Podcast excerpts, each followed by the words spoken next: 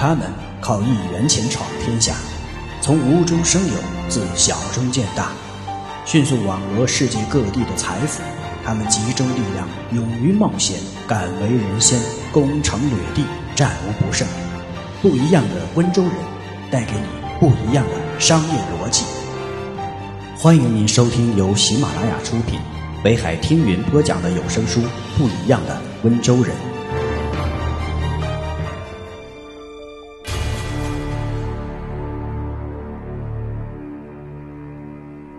穷人喜欢空谈。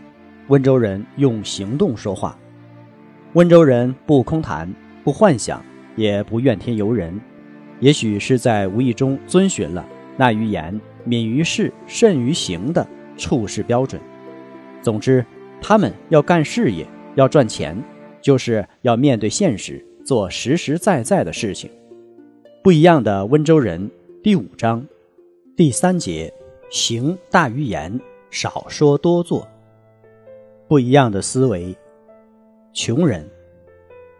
我们每天都喊着如何创业发财，但实际做起来就不是那么回事儿。想和做真的是两码事儿。温州人，君子纳于言而敏于行，做什么事都应该多行少说，先行后说，言行一致，用行动说话，做出实实际际的成绩。才可以称之为君子。《论语里仁》里有一句话：“君子纳于言而敏于行。”意思是说，在实践过程中应该多行少说，先行后说，言行一致。纳于言不是不能言，而是不以偏概全，只言不行，用行动说话，做出实实际际的成绩，才可以称之为君子。这是古人也明白的道理。据说，温州企业家和其他地方的企业家的一个重要不同，就在于温州的企业家低调纳于言。一位温州老板，企业庞大，业内一直享有盛名，但十几年来，他从来不会接受任何媒体的采访，不但在公司的宣传资料上见不到老板的相片或只言片语等。在行业内的通讯录上也找不到他的名字，就连平时企业赞助活动的讲话、剪彩等也一概由老总出面。别人都知道企业的名字，但很少知道老板的姓名。温州商人做事低调，为人朴实。在温州，假如你在路边看见一个二十平方米左右的房子，里面两张办公桌、一台电脑、一台传真，坐着两个人在办公。你千万不要小看了他们，他们很可能就是百万富翁，甚至千万富翁。在经济发达的温州，至今没有一个五星级饭店。温州人解释说，来温州的人都是来赚钱的，不是来浪费钱的。正是因为温州人纳于言，不好场合上的事，因此他们的精神才能更集中的在事业上。一遇到机会，马上投入十分的热情，牢牢把握。一个依靠做雨伞雨具和笤帚等竹器起家的小作坊，经过多年的发展，成为国内最大的电能表生产商。收购飞利浦 CDMA 核心技术部门，成为目前国内唯一掌握了 CDMA 核心技术的王者。成功控股美国纳斯达克上市公司一家，国内上市公司三家。二零零四年实现一百零二亿元销售总收入的大型企业集团，这是一个商业神话，而这个神话的缔造者就是汪立成，一个被美国财富杂志评为中国第一商人的浙江人。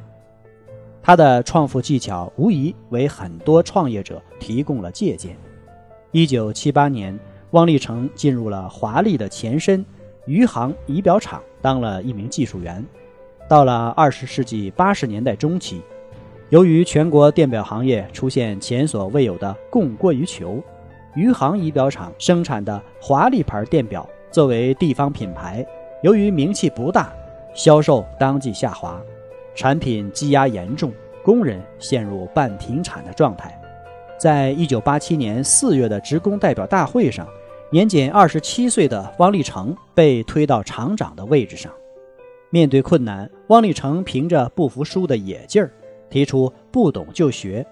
很快，他找了本厚厚的参考书《改革开放十年管理成果汇编》，将自己关在办公室里，花了整整三天时间研究。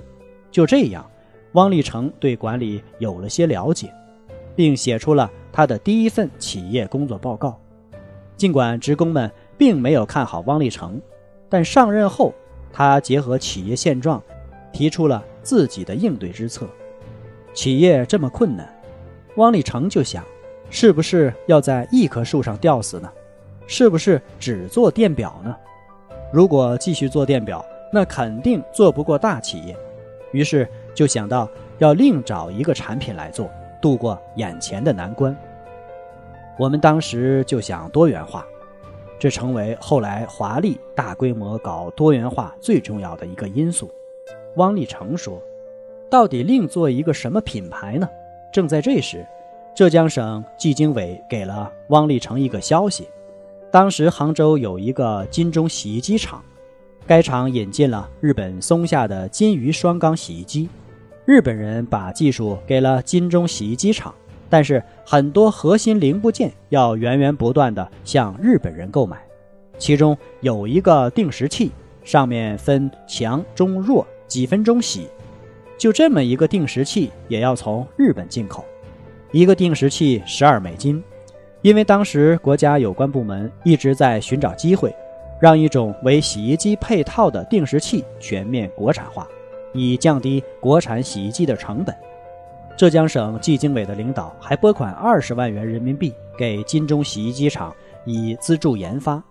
有了二十万的研发资金后，汪立成立即组织技术人员。进行技术攻关，三个月以后，终于建成了一条定时器的生产线，并制造出了完全符合国家标准的洗衣机定时器。从汪立成的成长经历来看，不管是他去读电大，到担任厂长打了翻身仗，还是后来西进重庆到控股多家上市公司，很多人认为汪立成是一个善于抓住机会的赢家。但我们别忘了这么一句俗话：机会总是留给那些有准备的人。在找到定时器这个新的经济增长点的同时，火线上阵的汪立成通过大量的市场调研和分析，以及根据企业的实际情形，很快提出了产品升级创优、出口创汇和技术进步等十个方面的措施，以止住企业经营下滑并走出困境。一九八九年，汪立成又大胆推出了当时还很少见的经济承包责任制，从而激发了全体员工的积极性和创造性，战胜了重重困难，研制出了具有较高品质的电能表产品，进一步开拓了市场。一九九一年六月，仪表厂利用华丽的名字成立了华丽电器集团公司，真正做起了华丽品牌。汪立成的成功很大程度在于他发现并抓住了很多很好的机会，似乎别人想要的机会他都抓住了。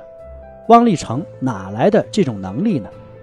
汪立成说：“企业家不一定要求是专家，而更应是一名杂家。而作为一名杂家，必须广泛的获取信息，把自己所学所懂的连贯起来，为你所用。”用于规划设计未来，说到底就是快速的信息处理能力，而这种信息处理能力的培养是直接来源于你的学习能力的。汪立成业余生活中最大的爱好就是学习，除了工作以外，他不打扑克，也不打麻将，唯一的爱好就是学习。从最初连财务报表都看不懂，到资本市场的游刃有余。全都归功于学习。汪立成说：“他养成了一个很好的学习习惯，每天再晚也要看完一大摞报纸后才睡觉。不但看新闻，还看专版；不但看经济专著，还看金庸的武打书；不但看书看报，还看电视听广播。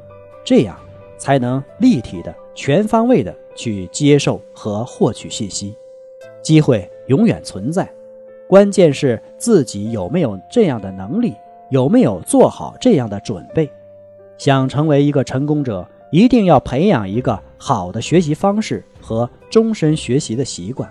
同时，做事先做人，要沉得住气，踏踏实实的做事，就会有回报。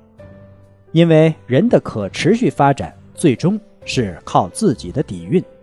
感谢您的收听，我们下一节再见。